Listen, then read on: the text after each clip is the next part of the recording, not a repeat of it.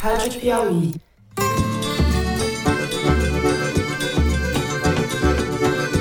Olá, sejam muito bem-vindos ao Foro de Teresina, o podcast de política da revista Piauí. Acredito que os fatos falam bem mais alto. Não pretendo, não gostaria de perder meu jeito por isso. Não sei se você candidato o ano que vem a prefeito ou vereador, não sei. Eu, Fernando de Barros e Silva, na minha casa em São Paulo, tenho o prazer de conversar com o meu amigo José Roberto de Toledo, aqui pertinho. Opa, Toledo. Opa, Fernando. Não se trata do governo ficar brigando com o Banco Central. Quem está brigando com o Banco Central hoje é a sociedade brasileira. Porque é irracional o que está acontecendo no Brasil. Thaís Bilenque, também em São Paulo. Salve, salve, Thaís. Salve, salve, Fernando Toledo. O Brasil voltou a pensar a segurança pública a partir do lugar e do único lugar onde ela deve ser pensada, que é a partir da ciência. Vamos sem mais delongas para os assuntos da semana. Chegou o dia D, ou dia B, dia disso daí. No caso, ontem, para você que nos ouve nessa sexta, o Tribunal Superior Eleitoral começou a julgar a ação que pode tornar Jair Bolsonaro inelegível por oito anos por crime eleitoral na campanha do ano passado. Se confirmada, a condenação tira Bolsonaro do jogo político institucional e, em tese, enfraquece seu raio de influência no campo da direita. Ficar inelegível, no entanto, é pouco, ridiculamente pouco, frustrante e até assintoso diante dos crimes que o ex-presidente cometeu ao longo de seu mandato. Menos mal se for apenas o início de condenações que deveriam ter começado lá atrás e foram barradas por falta de pressão popular, debilidade das instituições, prevaricação de figuras que ocupavam e ainda ocupam cargos de destaque na República, como procurador-geral. Augusto Aras e o presidente da Câmara, Arthur Lira. De toda forma, as coisas não vão bem para Bolsonaro. Na última sexta-feira, a revista Veja revelou que o celular de Mauro Cid, o ex-ajudante de ordens, continha uma espécie de passo a passo do golpe. Cidinho, o Queiroz de farda, trazia em seu aparelho uma minuta que definia a nomeação de um interventor, investido de poderes absolutos, para restabelecer a ordem constitucional, entre aspas, no prazo de um mês, um ano ou o tempo necessário. Tal interventor suspenderia as decisões que considerasse inconstitucionais, entre elas a diplomação do presidente Lula, àquela altura já eleito. No celular de Mauro Cid foram encontradas também troca de mensagens com generais que insistiam no golpe e cobravam a ação do presidente. Tudo isso acrescenta mais detalhes e mais cores a um quadro cujos contornos já eram conhecidos nas últimas semanas. Falaremos disso e da CPI do 8 de janeiro, que começou a ouvir personagens desta página infeliz da nossa história e que me seja permitida, Thaís que esta nota poética para homenagear o aniversariante da semana, Chico Buarque, que completou 79 anos no dia 19. Na terça, a CPI ouviu o ex-diretor da Polícia Rodoviária Federal, Silvinei Vasques, e quinta, Jorge Washington de Oliveira Souza, preso desde dezembro por ser um dos orquestradores do atentado à bomba contra um caminhão de combustível no aeroporto de Brasília, na véspera do Natal. Nunca será demais trazer à luz e punir esses personagens sinistros que trafegavam entre a sabotagem da democracia e o terrorismo explícito, sempre em nome da perpetuação de Bolsonaro do poder. No segundo bloco, vamos falar de economia. O Copom, Comitê de Política Monetária, manteve a taxa de juros em 13,75, o que era esperado por todos, mas além disso não deu nenhum sinal de que a taxa vai começar a cair a partir de agosto, o que muita gente esperava da reunião desta última quarta. O arroxo monetário prossegue, não se sabe por quanto tempo, a despeito de vários sinais positivos na economia. A inflação está vindo abaixo do que se projetava e o crescimento deste ano será maior do que projetavam os entendidos nos primeiros meses do ano. O dólar deu uma recuada e foram divulgados números positivos a respeito da criação de empregos formais no país. Se houve frustração com o Copom, no Senado o arcabouço fiscal foi aprovado nesta quarta. Ninguém tem motivos para ficar eufórico, mas a economia do país começa a suscitar aqui e acolá doses moderadas de otimismo. Otimismo, mas como estamos no Brasil, não se pode ser otimista impunemente. No terceiro bloco, a gente vai falar de violência aconteceu nesta semana o 17º encontro do Fórum Brasileiro de Segurança Pública, o primeiro realizado na região norte e o primeiro a colocar a Amazônia no centro das discussões. Foram debatidos temas urgentes como a violência de gênero, os conflitos fundiários, o avanço do tráfico de drogas sobre comunidades tradicionais da Amazônia, a retomada do controle de armas e munições no país. Comentaremos alguns desses tópicos mais adiante. É isso, vem com a gente. O apresentador está sem voz, mas o programa vai ser bom.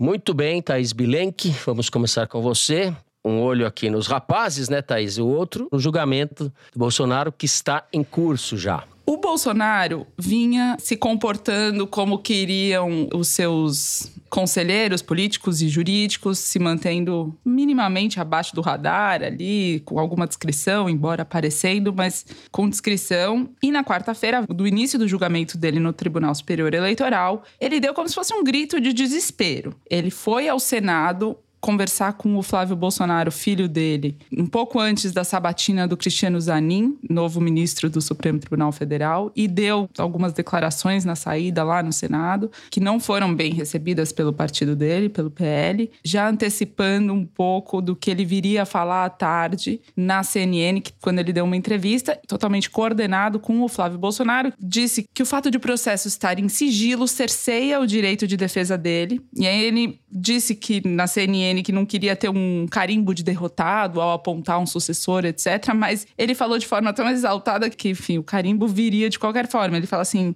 pelo amor de Deus, estão fazendo aborto comigo, tirando meu direito no útero, que seriam os direitos políticos dele. Ele diz que se o processo corre em sigilo, a defesa dele não pode ir a público e que depois de condenado, como ele espera, ele mesmo não consegue esconder a sua expectativa, ninguém vai querer saber da defesa dele, quais são os argumentos. A esse ponto em particular, o Alexandre de Moraes, presidente do TSE, respondeu no ato que a defesa do Bolsonaro durante o julgamento vai poder usar sua linha argumentativa livremente, sem se preocupar com o sigilo do processo. Ele diz que o TSE, e aí talvez esteja o principal ponto do Bolsonaro nessa tentativa última de se salvar, diz que o TSE não poderia usar a minuta do golpe encontrada na casa do seu ministro da Justiça, Anderson Torres, no julgamento que começou essa semana, porque a minuta foi juntada ao processo depois de o PDT ter entrado com a ação, lembrando que a ação é baseada na reunião do Bolsonaro com embaixadores no Palácio da Alvorada em julho de 2022,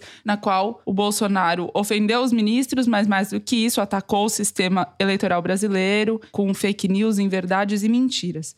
O Bolsonaro argumenta que usar um documento encontrado muito tempo depois seria contra uma jurisprudência do TSE estabelecida em 2017. Em 2017, o TSE julgou a chapa Dilma Temer e absolveu a chapa porque considerou que as provas que tinham sido juntadas ao processo depois de a ação ter começado não valiam. Quais eram as provas? Eram as delações de executivos da Odebrecht, do João Santana Marqueteiro e da mulher dele. E aí Bolsonaro diz: bom, por coerência, então o TSE agora não pode aceitar a minuta do golpe como prova que, que disse para mim um ministro de Tribunal Superior muito ligado ao Alexandre? No caso de Dilma Temer, de 2017, essas provas foram juntadas já na fase de julgamento. E o TSE, o ministro que fez essa decisão, reabriu o processo para juntar as novas provas. Nesse caso agora, a minuta do golpe foi juntada na fase de instrução. Então, não é comparável e não seria uma mudança de jurisprudência, ela poderia muito bem ser juntada ao processo. Mas para esse ministro, a minuta do golpe, mesmo de fora, não esvaziaria o processo, porque o desvio de finalidade, abuso de poder político e abuso de poder econômico já estaria configurado na existência própria da reunião e do uso da estrutura administrativa federal em benefício próprio, né? Porque além de fazer a reunião no Palácio da Alvorada, com instalações públicas,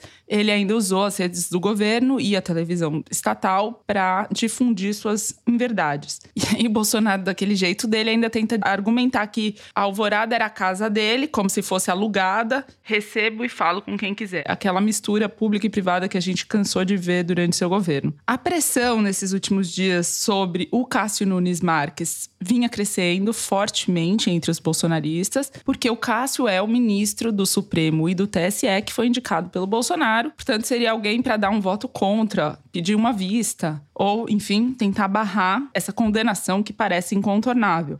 Mas o Bolsonaro, nessa mesma entrevista na quarta-feira, disse que, mesmo que o Cássio Nunes pedisse vista, ele seria o sexto dos sete ministros a votar. Então, seria tarde demais. Ele queria, na verdade, que alguém no começo do julgamento mudasse essa tendência e por isso ele fez tanto apelo para o corregedor Benedito Gonçalves, que é o relator do processo, e Bolsonaro ali numa tentativa de mudar o rumo do Rio. Mas o fato é, o que, que ele fez nessas últimas 24 horas antes desse julgamento tão importante? ele voltou a ser Bolsonaro, que ataca, mandou recado para Alexandre de Moraes com agressividade que lhe é comum. Disse com uma mentira que o Alexandre só foi nomeado para o TSE porque o TSE salvou o Temer nesse julgamento da chapa Dilma Temer, o que não é verdade. A própria CNN teve que corrigir no ar dizendo que o Alexandre já era ministro do Supremo quando o TSE absolveu a chapa. E o Bolsonaro é isso, investiu nesse figurino que a gente conhece, a revelia de todas as orientações que ele vinha recebendo. É irresistível capacidade do Bolsonaro de ser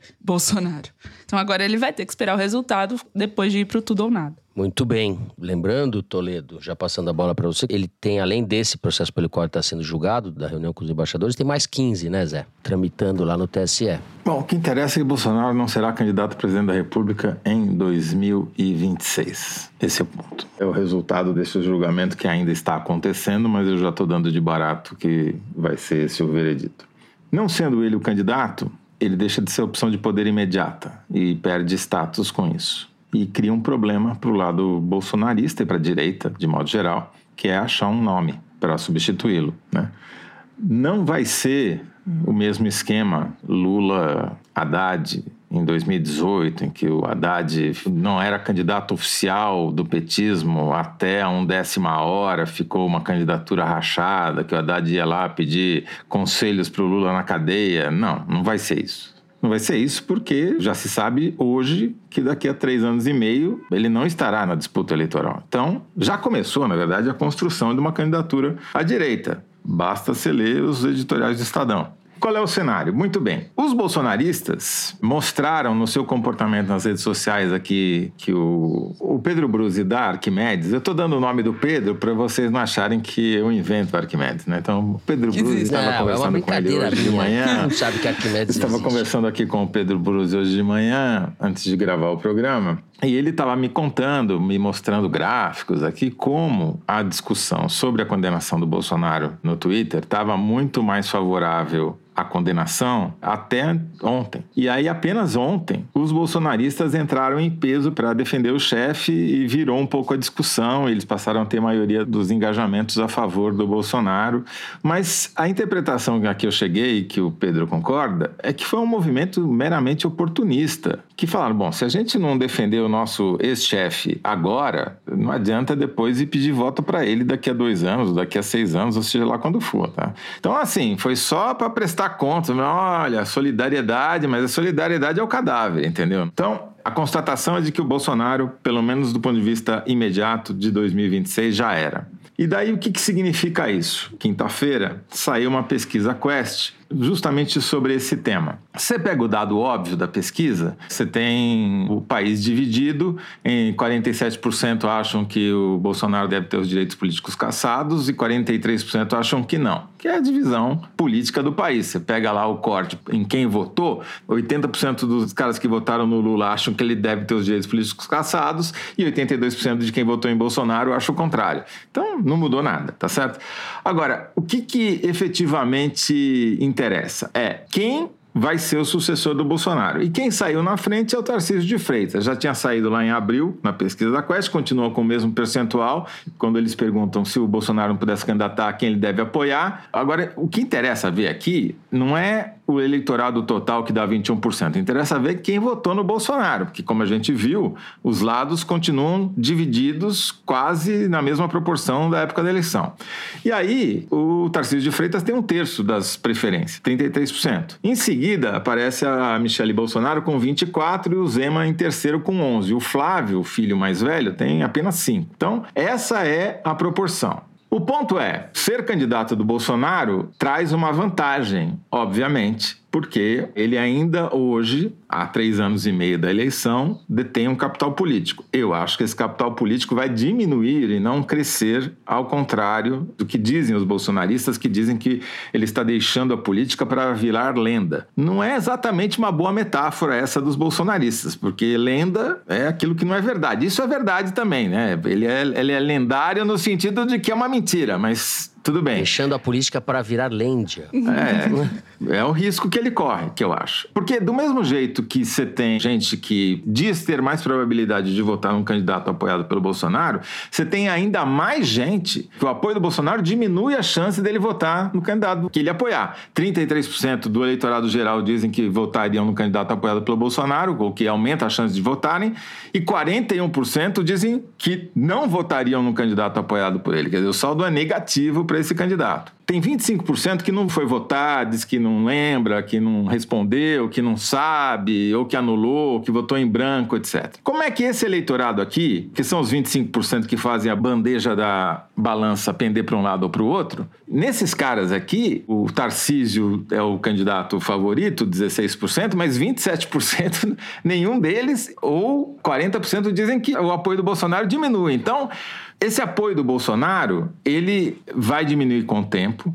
Ele está dividido, não tem um candidato óbvio, embora o Tarcísio saia na frente. Ele é também um ônus. Ele dificulta a vida do candidato do mesmo jeito que ajuda. Outro ponto importante: governador de São Paulo, desde o Jânio Quadros, não se elege presidente. Quase todos tentaram e não conseguiram. Maluf, Quércia, Covas, Alckmin, Serra. Mas o fato é que tem uma maldição contra o governador de São Paulo. Né? Então não é que ah, o cara é governador de São Paulo, então automaticamente ele é candidato, mas não significa que ele vai ser eleito. Então o Tarcísio precisa exercer, tem um mandato de sucesso, a área que ele supostamente seria mais forte que a de segurança está sendo um fracasso até agora, mas o cenário que eu vejo é um cenário em que o Bolsonaro vai atrapalhar pra caramba a vida da direita, talvez inviabilize o surgimento de um candidato que não seja ligado ao bolsonarismo, mas vejo que a maior parte dos movimentos da direita organizada hoje é para tentar extrair o Tarcísio da área de influência do bolsonarismo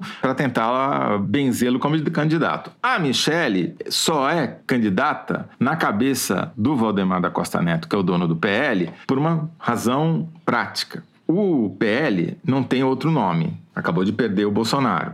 Só tem a Michele. Por quê? O Tarcísio está no Republicanos e o Zema está no Novo. Então, eles precisam ter um nome, no mínimo, para negociar participação na chapa da direita nessa eleição. Porque o preconceito contra a Michele não vai ser da oposição, vai começar dentro da família Bolsonaro. Ela vai ser vista e vai ser bombardeada pelos filhos e vai ter preconceito por ser mulher, porque o bolsonarismo tem preconceito contra a mulher. A Michele vai bem enquanto ela é a mulher mulher do Bolsonaro. A partir do momento que ela virar a Dilma como papel de protagonista, aí a conversa é outra.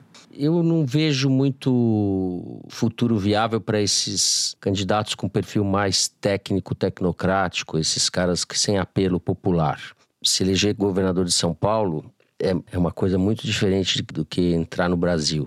Eu tenho bastante ressalva em relação a esses nomes. Acho que o perfil de um nome que seja competitivo tem que ter tipo de traços de personalidade, de apelo diferente desses caras aí.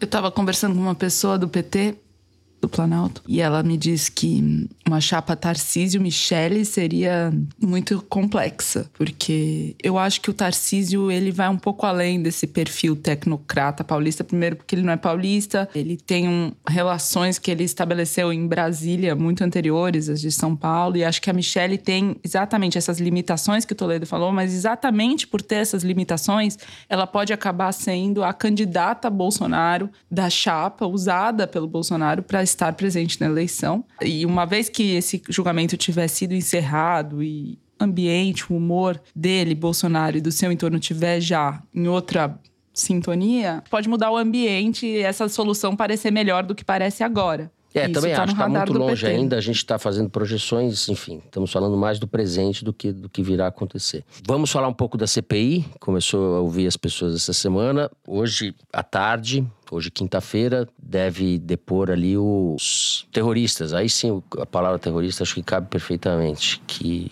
planejou o atentado contra o caminhão. Então, esse cara, apesar de ser um terrorista clássico, é uma grande oportunidade para a CPI se redimir, para os governistas se redimirem que fizeram fiasco quando fizeram bate-papo, não foi nenhuma inquirição, foi um bate-papo com o ex-diretor da Polícia Rodoviária Federal, né?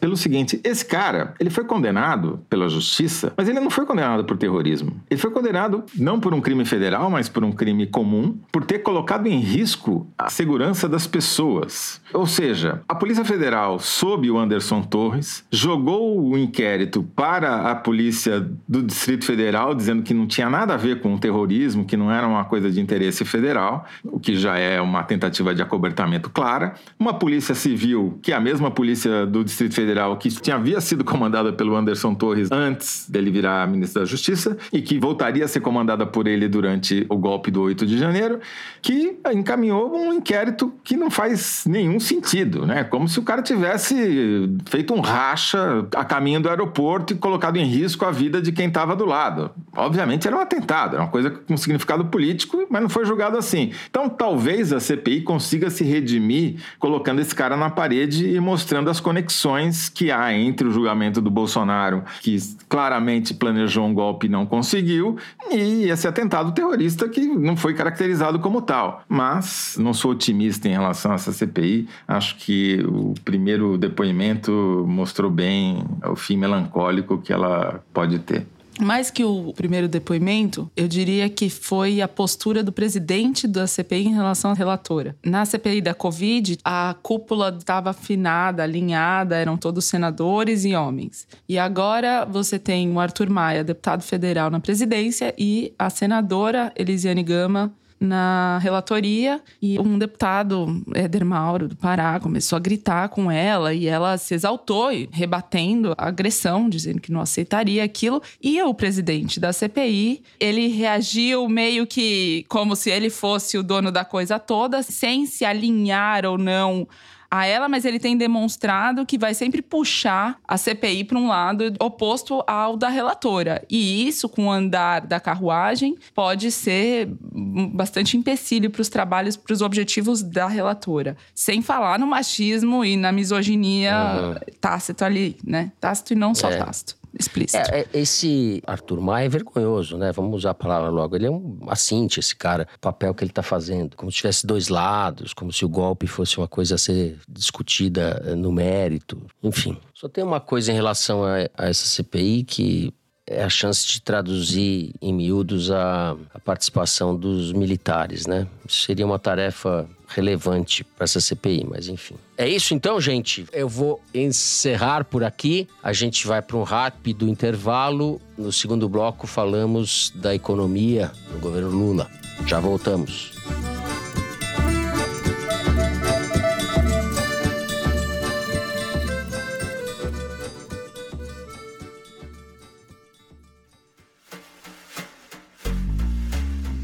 Fraude titânica é um nome adequado para definir o rombo de 22 bilhões de reais no balanço da Americanas. Na edição de junho da Piauí, a repórter Consuelo Diegues descreve os bastidores daquela que já é considerada a maior fraude da história das corporações brasileiras nós decidimos fazer a matéria logo assim que o escândalo veio à tona, em janeiro. Mas é claro que desde o começo a gente tinha em mente que a gente tinha que tratar esse assunto não apenas em relação a americanas, mas em relação à cultura do grupo. A reportagem relata um embate entre os banqueiros credores e o comando da Americanas desde a divulgação do fato relevante que expôs o golpe contábil e deflagrou a crise em 11 de janeiro de 2023. O que me chocou mais foi a cultura do grupo, né, que foi tão insensada durante tantos anos, que é um capitalismo ultrapassado, é um capitalismo cruel, é de lucro a qualquer preço. Uma pergunta em especial ganha espaço no texto. Por que uma fraude dessa proporção prosperou dentro da cultura de negócios criada por Jorge Paulo Leman, Marcel Teles e Beto Sicupira, os acionistas controladores da Americanas. Como você vai montando uma fraude dessa durante 10 anos e ninguém viu? Ninguém, ninguém denunciou. Isso coloca assim uma dúvida de como é que estão as outras empresas brasileiras. Elas estão saudáveis ou não? Essa é a grande dúvida também. E a partir de agora, o que, que vai acontecer? Os bancos vão continuar emprestando para as empresas ou vão cobrar juros mais altos? Isso afeta a economia como um todo. Leia a reportagem na edição de junho da Piauí, nas bancas ou no site da revista.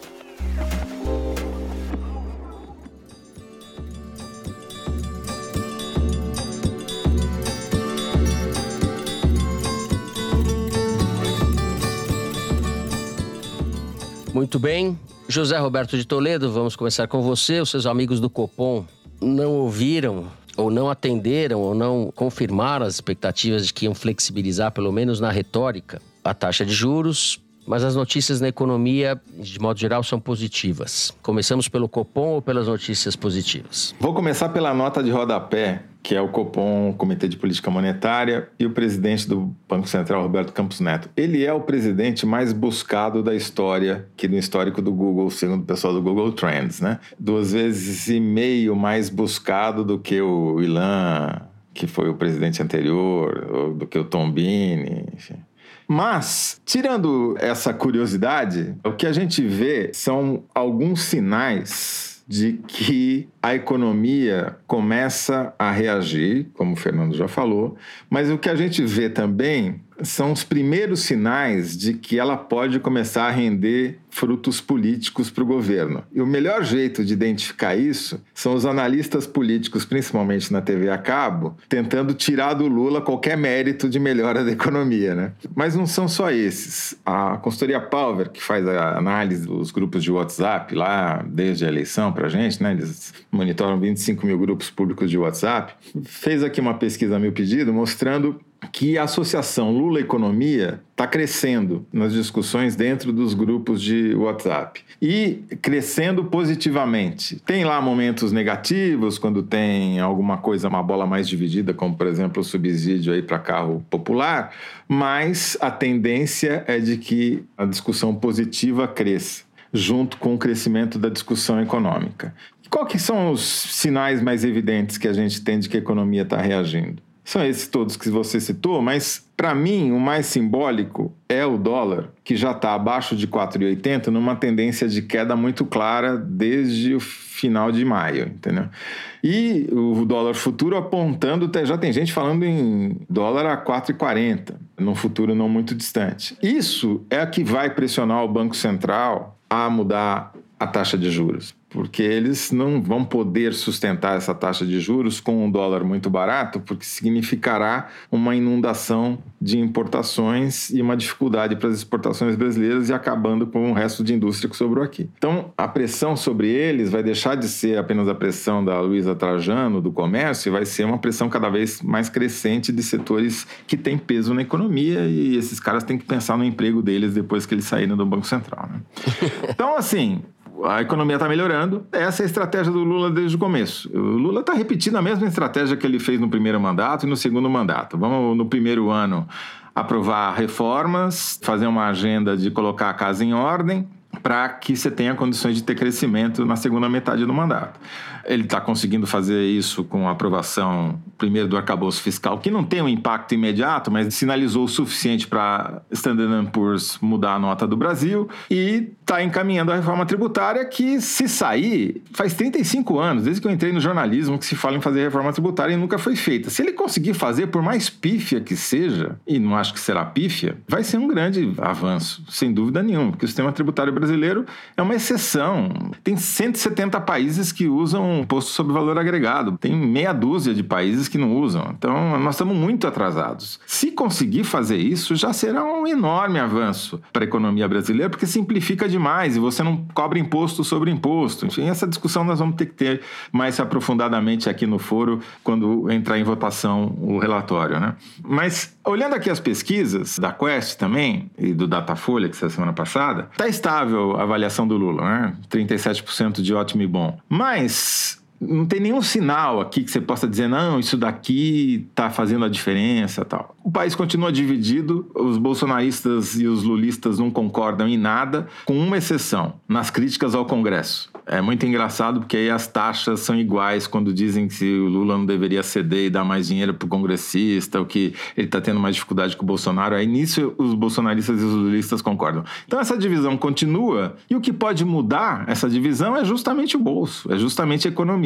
Se a economia continuar nesse caminho, talvez, quem sabe, de produzir mais emprego, produzir mais renda, etc., aí talvez você consiga convencer uma parte das pessoas que votaram no Bolsonaro em passar a ver o Lula e o Haddad com melhores olhos e vai ficar mais barato para o governo obter maioria no Congresso. Esse talvez seja o efeito prático mais imediato. Thais Bilenque, eu falei na abertura da aprovação do arcabouço pelo Senado e você, fora do ar, me fez esse, uma observação muito pertinente. Peço que você repita para os ouvintes agora e já comece a falar o que você tem que falar. O Senado aprovou, mas aprovou o texto com mudanças. Então, ele vai ter que voltar para a Câmara dos Deputados e a Câmara vai ter que validar ou não as mudanças do Senado e depois vai para o Lula sancionar ou vetar trechos, enfim. Então tem uma disputa ainda de quem vai dar a última palavra, que é o que a gente tem visto acontecer entre o Lira e o Pacheco, e o Lira sempre mais associado a uma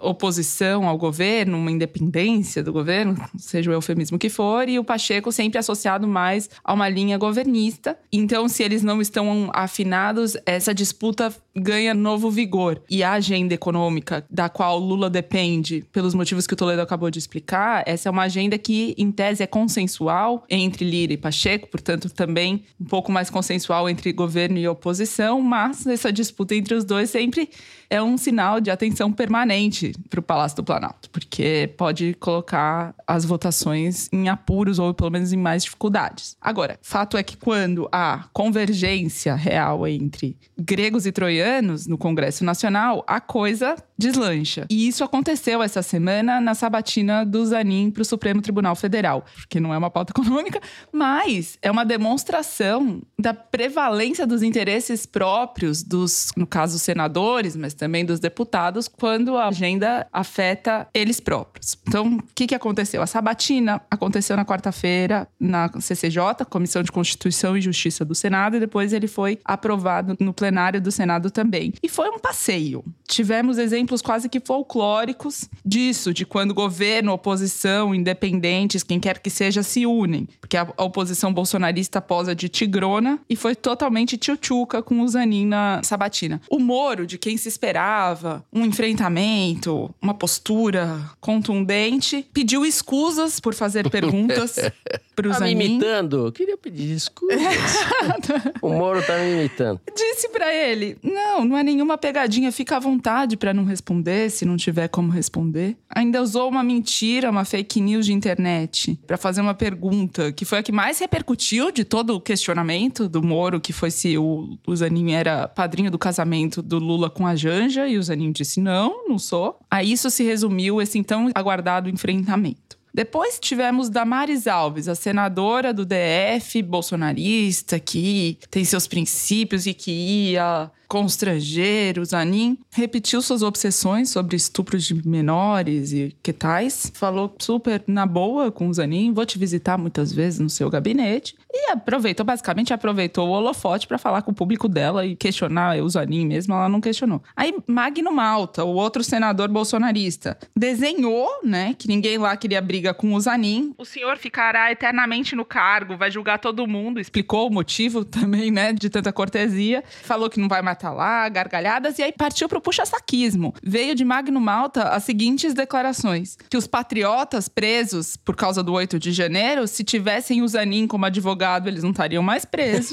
e que o que ele estava fazendo ali não era uma pergunta, e sim uma consulta a um advogado. E aí, tava um ambiente totalmente. Foi o samba do Zanin, né, Thaís? Como você falou foi a roda de samba. E foi mesmo, porque o ambiente estava totalmente descontraído. O Flávio Bolsonaro fazendo piada com o Jax Wagner, que é o mais lulista dos senadores, chamando ele o senhor guarda-costas, Jax Wagner. Aí o outro senador, o Everton, fazendo piada com o nome do livro do Zanin, que é Lawfare. Aí ele falando que não sabia pronunciar inglês e que quando o título do livro é inglês o povo não entende nada, chamando de Lofare. E o Flávio Bolsonaro dando gargalhadas, enfim. Foi uma roda de samba mesmo. Com todo respeito ao samba. Exato.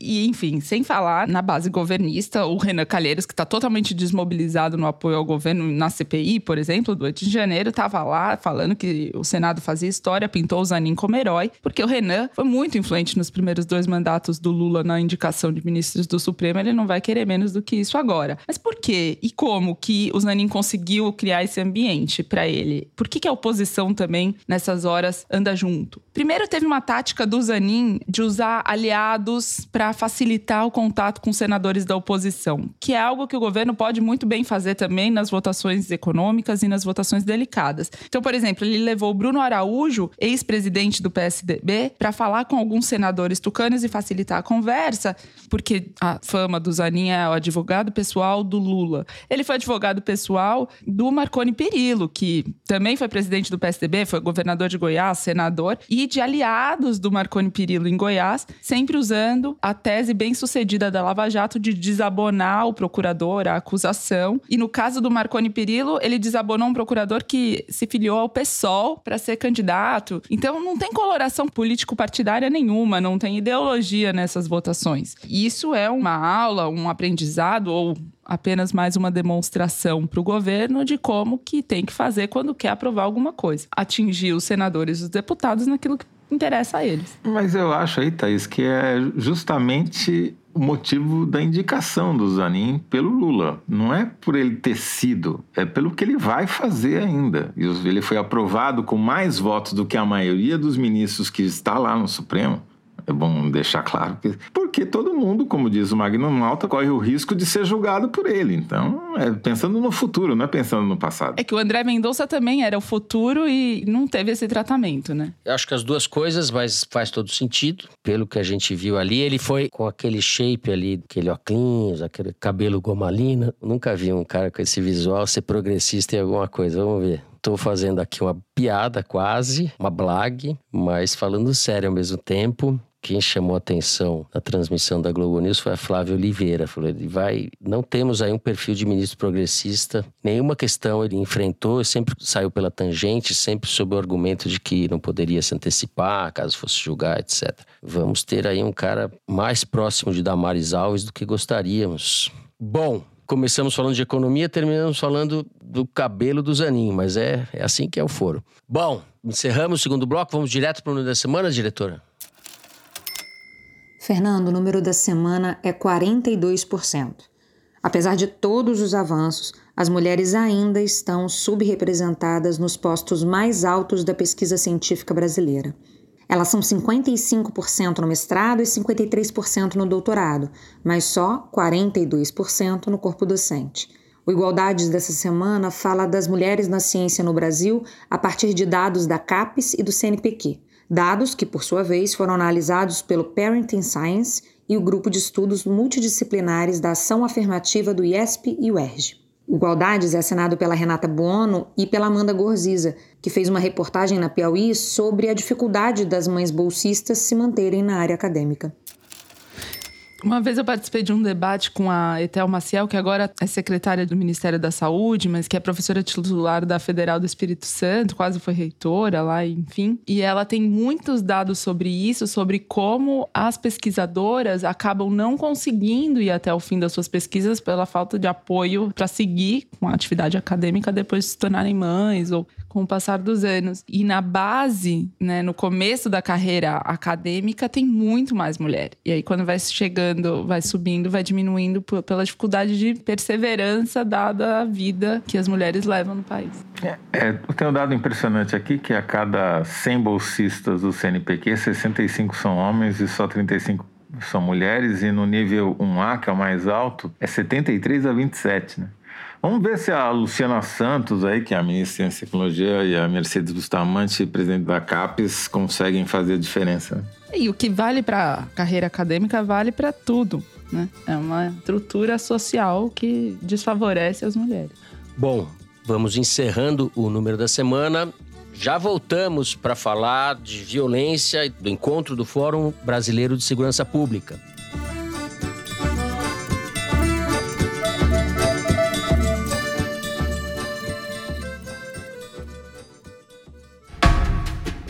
Oi, gente. Quem está falando aqui é uma pessoa que vocês só conhecem dos créditos do Foro de Teresina.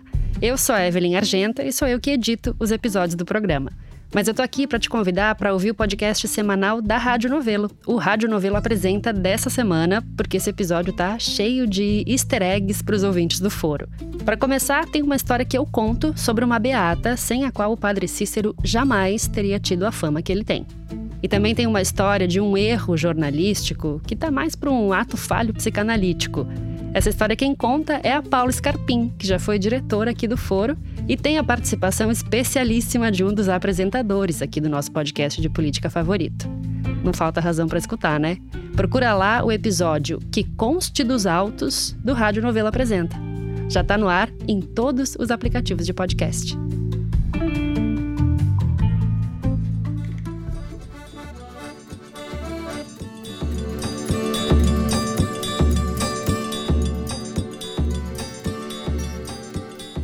Muito bem.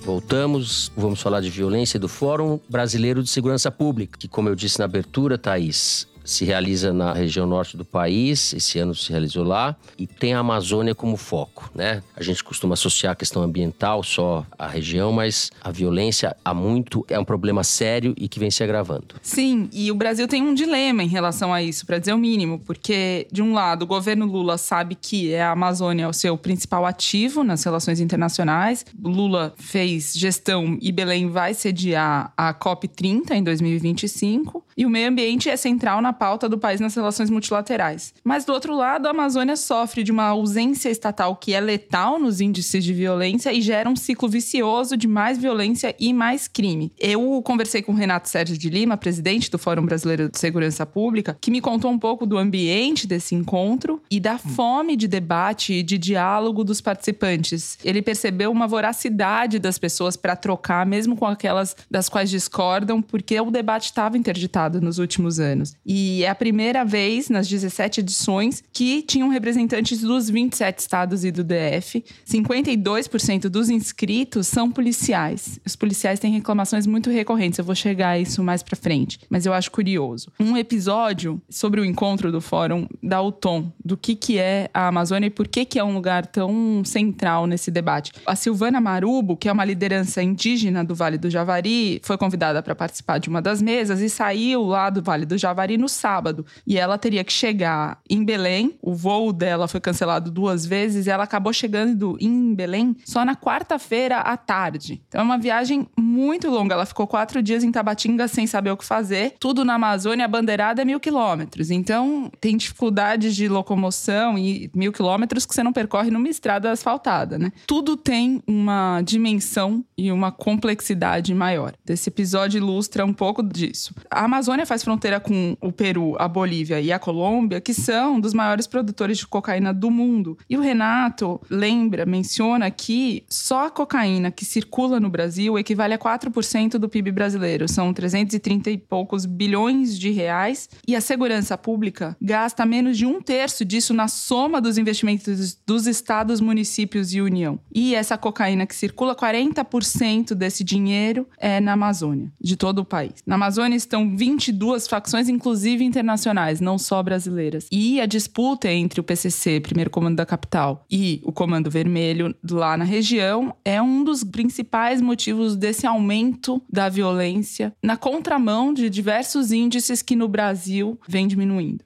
E o problema como nota o Renato Sérgio de Lima, não é estritamente de segurança pública. Tem um problema em cascata, porque o dinheiro que o tráfico faz circular gera emprego, renda, financia poder político, portanto, elege seus representantes, prefeitos, vereadores, deputados. Isso vai criando uma economia própria do crime, um ecossistema próprio do crime que deixa o Estado à margem. E o Estado, quando tem que atuar, acaba, na verdade, reforçando o ciclo vicioso. A população prisional da Amazônia é 50% maior que a média dos outros estados do país. Só que as condições dos presídios favorecem a cooptação dos presidiários pelo crime, porque os presídios não oferecem o mínimo, então a facção oferece uma alimentação um pouco melhor, às vezes até acesso a telefone celular dentro da cadeia, e aí com essas regalias, entre aspas, o presidiário acaba sendo associado à facção, tornando o combate às facções e ao crime muito mais complexo pelo Estado. Em termos absolutos, as grandes cidades sempre têm as maiores taxas de mortalidade, mas em termos proporcionais, tem cidades na Amazônia com taxa de mortalidade acima de 100 por 100 mil, quando a média brasileira é 22. Os agentes, que seriam quem deveriam estar mais empenhados no combate ao crime, estão entrando em depressão, muitas vezes se suicidando, ansiosos e frustrados, que são os policiais. A principal reclamação deles, segundo o Renato Sérgio de Lima, é das condições de trabalho e o excesso, né, as jornadas desumanas, o assédio no espaço de trabalho, o número de suicídio dos policiais que vem aumentando. Então tem um sentimento que ficou muito claro e por isso eu citei que 52% dos inscritos no encontro são policiais, um sentimento de que eles estão abandonados à própria sorte no momento em que eles deveriam estar minimamente motivados e com condições para fazer o que o Brasil precisa para fazer da Amazônia a potência e não esse ponto de contradição quase inconciliável entre o que se quer insolúvel e insolúvel entre o que se quer e o que se é. Muito bem. José Roberto de Toledo, você tem uma história boa para contar que vai, acho que ornar, como se diz na, na Grande Matão, com o que disse a Thaís. Orna, sim. Em 15 de junho de 2016, aconteceu um assassinato famoso. O rei da fronteira, Jorge Rafá, que morava do lado paraguaio da fronteira entre Ponta Porã, no Brasil, e Pedro Juan Cabaleiro, Paraguai, ele era uma espécie de atacadista do tráfico de cocaína na região. Ele comprava cocaína da Colômbia, da Bolívia, do Peru e revendia para as facções criminosas brasileiras sem discriminação. Ele vendia para todo mundo e por isso era considerado o rei da fronteira. Ele andava sempre em comboio com carros blindados e ele próprio usava um Humvee, que é aquele veículo que só vê em filme americano, que é adaptado do exército, blindado. Pois o PCC resolveu que era hora de deixar o reino e organizou um assassinato cinematográfico nesse dia 15 de junho de 2016. Colocou uma metralhadora .50, que é uma metralhadora que você também só vê em filme americano, porque ela precisa de um tripé para ser operada e é usada para abater aeronaves e colocou isso na traseira de um SUV, né? E no final da tarde, começo da noite do dia 15 de junho de 2016, organizou um assassinato que previa fechar as ruas de Pedro Juan Cabaleiro no trajeto que o Jorge Rafa fazia para que essa metralhadora .50 fosse usada contra o carro dele e foi o que foi feito. E o Jorge Rafa foi assassinado de uma maneira brutal, poucas vezes vistas mesmo no cinema. Isso mudou toda a geopolítica da droga no Brasil, porque o PCC passou a ter quase monopólio do tráfico de drogas na fronteira seca do Brasil com o Paraguai e obrigou as outras facções criminosas brasileiras, por exemplo, o Comando Vermelho, a buscar uma nova rota para trazer a cocaína para abastecer as suas rotas internacionais de narcotráfico e de consumo interno. Né? E foi isso que fez a rota dos Solimões, a rota do Rio Amazonas, crescer em importância e foi aí também que aumentou a criminalidade na Amazônia porque houve um conflito crescente com o próprio PCC que também já agia na região. Os números, eles são muito, muito impressionantes. Pelos cálculos do Fórum Brasileiro de Segurança Pública, se cocaína pagasse imposto, ela geraria uma arrecadação maior do que o pré-sal no Brasil. Por quê? Basicamente, o número é o seguinte: a produção mundial de cocaína é estimada pelas Nações Unidas em 2 mil toneladas ano. E os delegados da Polícia Federal que combatem o narcotráfico estimam que metade disso passa pelo Brasil. Sai pela rota dos Solimões. Não é à toa que existe Mil uma toneladas. Mil toneladas. Sabe o que é mil toneladas de cocaína? Só em submersível você consegue fazer esse transporte, entendeu? E é literalmente insubmersível mesmo. Só que os submersíveis do narcotráfico não afundam como os dos bilionários lá nos Estados Unidos. Eles vão até a Europa. Ninguém sabe exatamente a rota, mas com certeza eles partem no mínimo da foz do Amazonas, talvez ao longo do percurso do rio também. Então a, a, droga sai lá da fronteira do Brasil com a Colômbia e o Peru, né, Tabatinga, perto do Vale do Javari. Letícia de um lado da fronteira, Tabatinga do lado brasileiro, sai dali, percorre todo o rio Solimões e Amazonas, é embarcada nesses submersíveis em algum ponto do caminho e vai até a Europa, debaixo d'água. Né? E é uma frota, não é um submersível, não, é a frota de submersíveis. Né? Então, mil toneladas por ano sendo traficadas ao longo do território brasileiro e com uma participação crescente da Amazônia nesse percentual por conta desse assassinato do Jorge Rafala em 15 de junho de 2016. Significa um movimento de dinheiro na faixa aí de pelo menos uns 150 bilhões, 150 bilhões de reais na Amazônia. E esse dinheiro precisa ser lavado. Como que ele vai ser lavado? Ele vai ser lavado nos narcogarimpos, ou seja, é muito fácil, dada a fraqueza, a fragilidade da legislação brasileira no controle do ouro, você usar o dinheiro do narcotráfico para comprar ouro em garimpo. Não é à toa que o PCC financia os garimpos dentro da terra Yanomami, em Roraima é para lavar o dinheiro do narcotráfico. Não é à toa que o crime organizado financia a pesca ilegal de pirarucu no Vale do Javari, que em último caso foi a razão da morte do Dom e do Bruno. Não é à toa que eles financiam o desmatamento para contrabandear madeira para os Estados Unidos. Não é à toa que eles exploram todo tipo de serviço na região e fazem lavagem de dinheiro com pecuária. Então, o boi, o ouro, a madeira ilegal, a pesca ilegal do pirarucu, está tudo isso conectado de alguma maneira com o assassinato do Jorge Rafá lá em 2016. Né? É óbvio, quando você olha o mapa dos assassinatos no Brasil, que eles se concentram nessas regiões de avanço da fronteira agrícola ou pecuária em cima da Amazônia.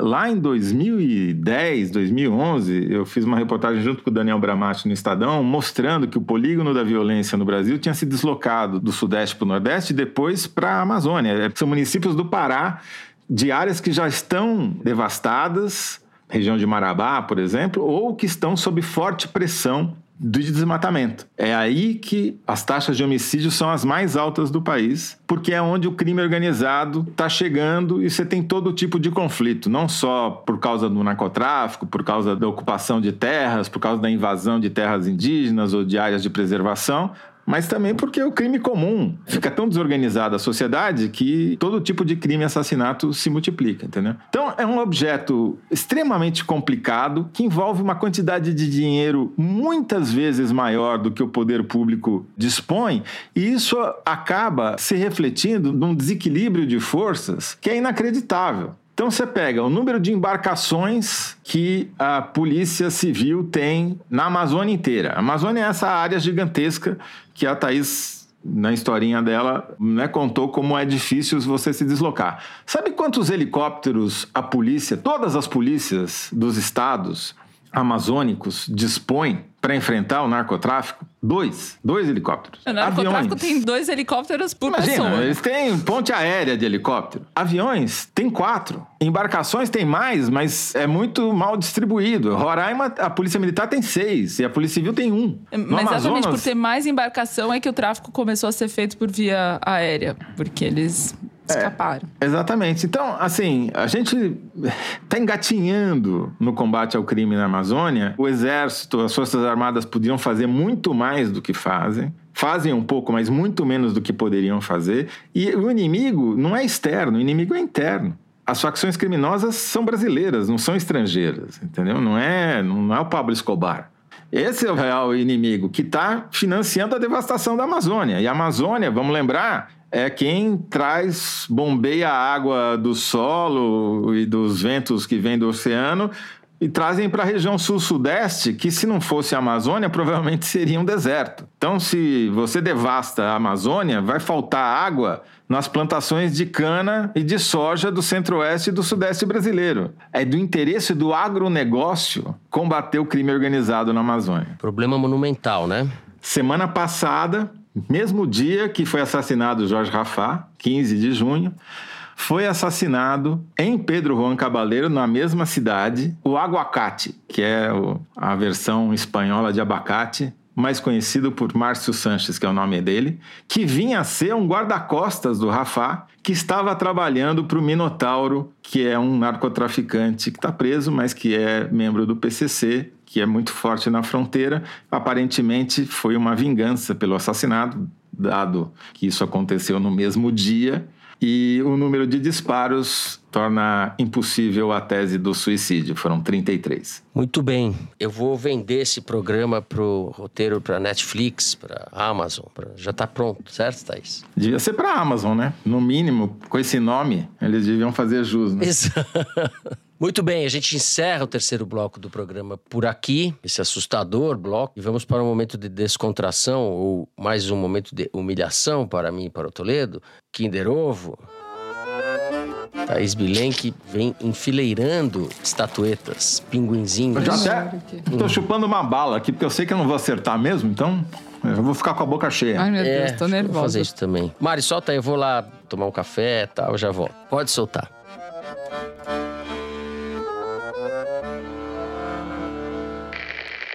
E pediria a Vossa Excelência que respeitasse a nossa inteligência, que não subestimasse a nossa capacidade É a Érica de análise Hilton. dos fatos, porque o que estava em curso no Brasil e é comprovado por uma cronologia era de fato uma tentativa de golpe à democracia. Érica Hilton, deputada do PSOL. Ah, Hum. Olha e ele. peguei a Thaís Bilenque. Me pegou. Não, deve ter- não deu nem tempo. Eu devo dizer, desde que eu desisti de ter qualquer chance nesse programa, ficou muito mais divertido assistir o Kinder Ovo. Ah, estou feliz. Eu tava tensa, Ó, porque. É, Thaís, para, você já Né? ganhou 10 vezes Mas quando seguidas. você tá lá em cima, a queda é maior. Parece o Real Madrid. Deputada federal Érica Hilton, do PSOL de São Paulo, durante a abertura da CPI do 8 de janeiro. Muito bem. Fernando Barros volta às paradas de sucesso. Thaís Bilenque, me aguarde. Ai, Bom. ai, tava bom demais pra continuar. nunca Sei que nunca você dá que ganhar o quê? bom Até o assim. fim do ano ganhar, ganhar todos. Eu queria ganhar todas. A gente encerra, então, este momento épico do Kinder Ovo, vencido por Moá. Vamos para as cartinhas, que é o momento épico de vocês. Eu vou começar o nosso Correio Elegante lendo o e-mail da Júlia Freitas. Ela diz o seguinte: Meu laço com vocês nasceu na pandemia, quando comandava um centro de apoio para mulheres em situação de vulnerabilidade em Vancouver, no Canadá. Nesse cenário, o foro surgiu como um verdadeiro raio de sol, mas a prova real do poder do podcast veio num festival de música em São Paulo, depois que um amigo me presenteou com um pequeno pedaço de papel que transformou a realidade em espetáculo psicodélico. E em casa. Nossa, pode isso no ar? É ácido! Isso daí, isso daí. Em casa, sem sono e com a mente a mil, decidi que precisava das vozes reconfortantes dos meus três comentaristas políticos favoritos para enfrentar aquela bad trip. Enquanto vocês debatiam sobre o governo Bolsonaro, eu me perguntava: estou alucinado ou isso está realmente acontecendo no Brasil? A questão continua em aberto. Porém, quanto mais eu ouvia vocês, mais a bad trip dissipava. Quem diria? Foro como ferramenta de redução de danos. Aqui vai o meu sincero muito obrigada. Um abraço caloroso para a Thaís, essa jornalista excepcional que representa maravilhosamente nós mulheres. O Toledo, maestro das dicas de programas de TV, sempre acertando em cheio. E o Fernando, ah, o Fernando, ah, eu nem quero ler o que veio depois. Eu queria mesmo que fosse meu pai. Ah, coisa linda. Mando um beijo gigante, não mais do Canadá, mas agora da Austrália. E peço que mandem um beijo para todos os meus amores e amigos espalhados pelo Brasil e no Canadá. Essa foi a carta da Júlia Freitas. Júlia, um beijo então. Eu sou seu pai, mas sou doidão também. Pode mandar um pedacinho de papel pra gente. Brincadeira. Brincadeira. Júlia Freitas, espero que os papéis pintados aí no Canadá estejam liberados, né? Mas eu jamais imaginei que a gente ia ser personagem de Bad Trip. Essa foi a, o uso Foi. mais original do Foro de Teresina que eu já vi relatado até hoje. Foi, que E história. que a gente Júlia. amansasse os- a ansiedade das pessoas. Nossa Que Senhora. história maravilhosa. Queria Eu saber falei como- brincando o negócio do papel, pelo amor de Deus. A gente vai ser interditado desse jeito aqui. Não, a gente inclusive não recomenda o uso do Foro de Teresina para esses fins, porque a Bad Trip é garantida. Bom, vamos lá. Temos que seguir. Rafael Ragatieri. Nos escreveu: Escrevo da Média Matão, entre Campinas e São Paulo. Trago aqui um apelo para que leiam minha mensagem. Ironicamente, na semana que cobram do governo Lula a criação do Ministério do Amor, meu amor, minha companheira, embarcou para a Austrália. Será que é a Júlia? não, não é a Júlia. Eu e Anne atravessamos os últimos seis anos nos apoiando e incentivando para que sempre buscássemos nossos sonhos. E sem nunca deixar de ouvir o foro, rindo de nervoso das coisas não tão novas e não tão boas que aconteciam no país, até que a concretização de um dos sonhos dela chegou. E hoje, mesmo estando demasiadamente triste pela sua partida, me sinto feliz por essa realização. Gostaria de pedir que desejem tudo de melhor para ela e de deixar registrado aqui no podcast que tanto fez parte dos nossos momentos meu amor por ela. Amar não é tão simples, mas sempre é o melhor caminho. Aí a Baixa Matão fazendo corações Média partidos. É, ele chamou de média, mas é baixa, tá? Não quero dizer nada, mas enfim. E para Anne, Anne, o mundo é seu. Muito bem. Ela vai conhecer a Júlia lá, né? E vão dividir papéis. Exato. A Mari me passou uma série de tweets que são uma ode à nossa musa Thaís Bilenque. E são, é uma ode merecida. Hum. A Ana Lopes Gosto. tweetou: as definições de festa estranha com gente esquisita foram atualizadas com sucesso nesse último episódio do Foro de Teresina. Ainda bem que a Thaís Bilenque cantou, senão ia ter recadinho pedindo para ela cantar. Obrigada. O Daniel Cury postou: Não consigo mais ouvir a música Shallow sem visualizar o dueto Marco Feliciano Tabata Amaral. E a culpa é da Thaís Bilenque. E finalmente o Vinícius Mundim publicou assim: em qual plataforma está a versão completa da Thaís Bilenque para Shallow Now? Pois é, Thaís temos Bilenque, que providenciar isso daí. Você está devendo Só deu Thaís essa. Bilenque no Twitter na semana passada. Não, foi, não deu para Bolsonaro, nem para Lula. Thaís que Bilenque que a monopolizou. falou sobre mim? ela vai cantar. Ela, a gente promete que ela vai. Vai né, ter uma sessão, vai ser um bloco inteiro de Shallow Now na voz de Thaís Bilenque. Eu posso fazer um popurri das melhores, das selecionadas ah, pelos ouvintes. Modestamente. Eu gosto. Eu, eu sou a favor, eu pede, acho que tem que ter esse, esse bloco. Esse bloco tem que sair. Thaís, que sucesso. É isso. Ah, gente. Muito bom. Vamos terminando assim o programa, é isso, Mari? Que é bom, dura pouco. Se você gostou, não deixe de seguir, dar five stars, fazer aqueles comments, não é isso? No Spotify. Pode também seguir no Apple Podcast, na Amazon Music, favoritar na Deezer, se inscrever no Google Podcast, no Castbox ou no YouTube. O Foro de Teresina é uma produção da Rádio Novelo para a revista Piauí, com a coordenação geral da Evelyn Argenta. A direção é da Mari Faria, a produção da Maria Júlia Vieira e o apoio de produção da Bárbara Rubira. A edição é da Evelyn Argenta e do Tiago Picado. A finalização e a mixagem são do Luiz Rodrigues e do João Jabassi, do Pipoca Sound. Jabassi, que também é o intérprete da nossa melodia tema composta por Vânia Salles e Beto Boreno. A nossa coordenação digital é feita pela Bia Ribeiro, a checagem é do João Felipe Carvalho e a ilustração no site do Fernando Carval. O foro foi gravado nas nossas casas em São Paulo. Eu me despeço dos meus amigos da Baixa Matão, da Baixa Higienópolis, de Santa Cecília, José Roberto de Toledo. Tchau, Fernando Barros. Tchau, Alta, Média e Baixa Matão. Devo dizer que Higienópolis é que é o Alto Santa Cecília. Desde o churrasco diferenciado que fizeram no bairro. Tá certo. Thaís Bilenque. Nossa, multi Thaís Bilenque. beijo, beijo, gente. É isso, gente. Boa semana a todos e até a semana que vem.